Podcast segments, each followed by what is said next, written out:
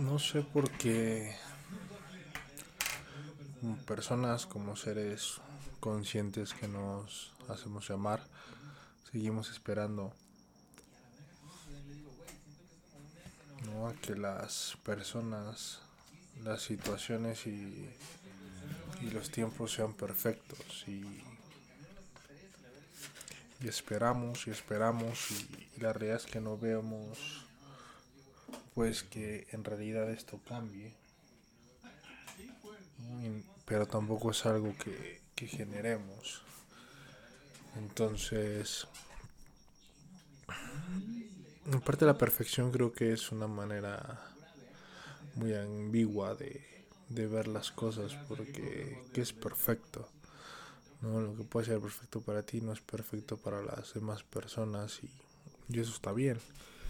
El tema es que, que lo entiendas y lo hagas un poco más, más consciente. Y a veces nos ponemos como ciertos lineamientos que tiene que tener cierta situación para poderla llevar a cabo.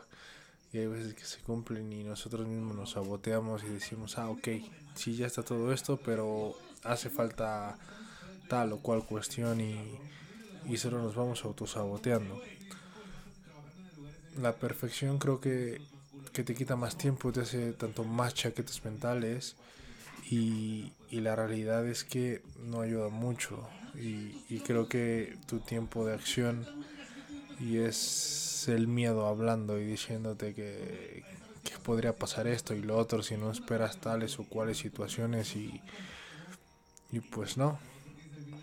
O sea, creo que es más generarlos y sí siento que o si creo que hay un tema de azar en todo esto, pero sobre todo es un tema de generarlo, ¿no? Si lo crees, lo creas y, y es así de, de, simple y, ¿no? Y, y, hay situaciones que, ¿no? Que por más horribles que sean, ¿no? Muchas veces te llevan a, a algo súper bueno, ¿no? Y, y cuando creo que, que, si nos vamos hacia atrás y, y, vemos nuestros momentos perfectos, pues la realidad es que mm, o en tus momentos felices no han sido ni tan perfectos, ¿no? Y la perfección no necesariamente te ha llevado a la, a la felicidad, porque creo que, que cagarla y equivocarte, pues al final de cuentas son de gran aprendizaje y creo que, que son más redituables a que literal seas como rey Midas y todo lo que lo que toque se, se vuelve oro y, y, es casi llegando a la absurdez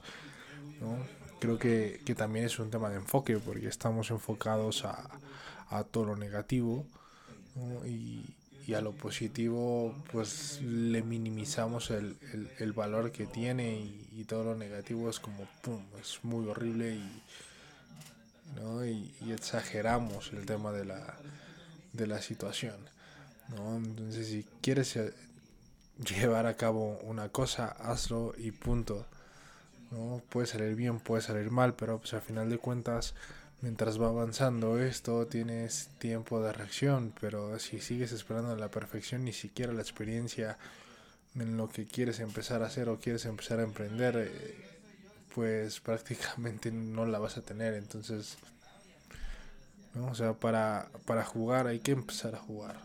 No de nada te sirve tener en tu cabeza como la situación perfecta y que esto va a pasar y la, la, la, y te va a llevar a más frustraciones porque no viene de acá, sino de dentro hacia afuera, sino que viene de afuera hacia adentro, ¿no? Y que espero que pase esto para yo poder sentirme, yo poder estar de tal o cual manera y, y es absurdo y, y es puro ego, entonces